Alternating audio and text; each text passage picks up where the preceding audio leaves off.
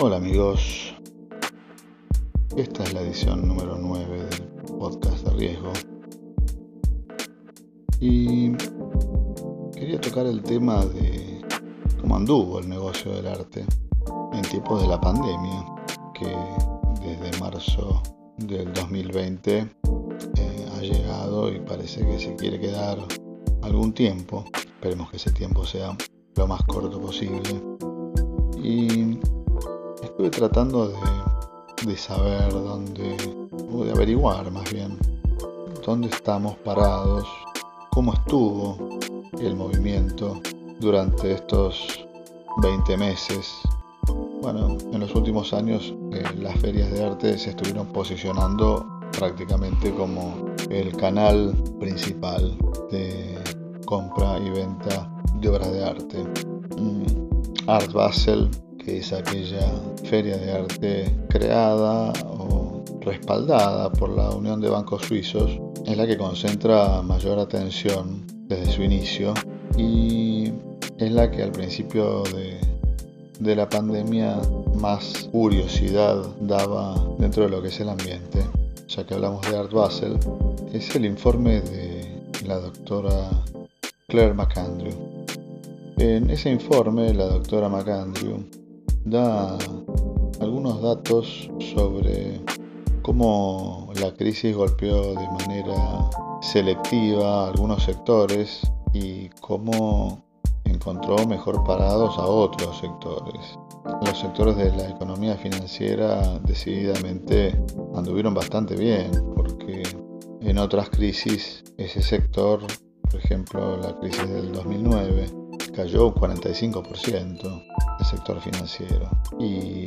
en la crisis de la pandemia del coronavirus, eh, la situación para este sector, en vez de ser golpeado igual que el resto de las economías internacionales, creció un 32%. Eso es un número a tener en cuenta, como para entender el, el, clivaje que existe en el mundo de hoy. Mientras tanto, bueno, los sectores más, ya lo llama más vulnerables. Yo creo que se refiere al sector de la población mundial que se dedica al mundo del trabajo, no al mundo de las inversiones, donde la economía se redujo bastante. Puedo haber leído este informe de la doctora McAndrew, que a su vez ella es analista independiente y trabaja justamente para Art Basel y para la Unión de Bancos Suizos, llegué a la conclusión que este informe fue, lo encontré transcripto casi literalmente en, el diario de la Nación, tomado como prácticamente un, un facsímil, editado, publicado como un facsímil de la versión original, con todos los datos, todos los números, está buenísimo. Pero el tono de la doctora McAndrew en su, en su informe no es para nada no es para nada positivo porque ella habla de, del mercado en general y el mercado en general, por ejemplo, en Estados Unidos cayó el 24% y en China cayó el 12%, en Inglaterra cayó el 22% y si pensamos que el 82% de las transacciones de obras de arte de todo el planeta están compuestas por justamente China, Estados Unidos e Inglaterra, no hace falta ser muy sagaz para darse cuenta que la cosa fue muy mal. Por eso llama la atención cuando en la prensa argentina uno lee estos artículos, por ejemplo, en el cronista comercial, el titular de, de la nota que cubre este tema se refiere a que se duplicó la venta online de obras de arte. Y claro, la doctora McAndrew no es la única que se dedicó a hacer su informe anual sobre este tema, sino que la editora del diario The Art Newspaper de Inglaterra, Georgina Adam, digamos que replica esa tonalidad y ese, ese ánimo no tan positivo como el que podemos encontrar aquí en la Argentina. Mas es muy difícil encontrar en la prensa argentina datos sobre el funcionamiento del negocio del arte justamente aquí en el país. Georgina Adam, como decíamos, eh, tematiza justamente el tema de las ventas online y señala que a pesar, a pesar de haber implementado las OVR, que son las del inglés Online Viewing Rooms, algo así como salas de exhibición online,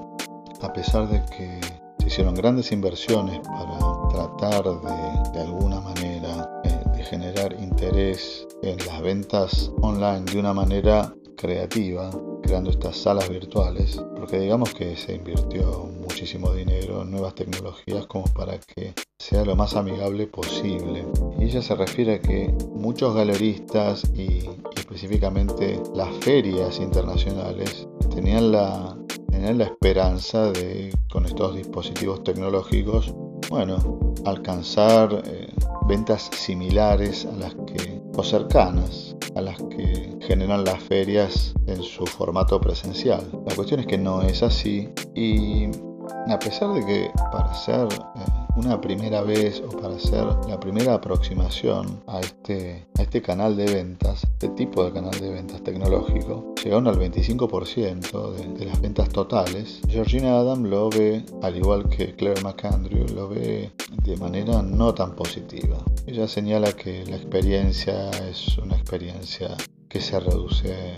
a, la pantalla de una computadora y realmente tiene atractivo solamente entre los sectores de coleccionistas más jóvenes, más habituados al uso de tecnologías remotas, por lo que califica eh, estos meses, de año y medio largo de pandemia, eh, como un como una catástrofe, básicamente, donde han desaparecido las pequeñas galerías de arte, ha deteriorado las economías de las galerías de arte de tamaño medio y si bien no, no han generado daños irreversibles en, en, las grandes galerías internacionales, sí ha habido una caída fuertísima en las ventas. Las galerías eh, en todo el mundo han registrado una caída del 20% lo cual es bastante.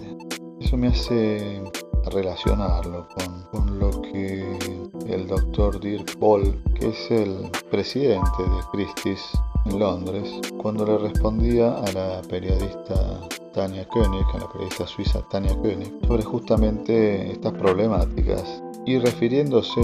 a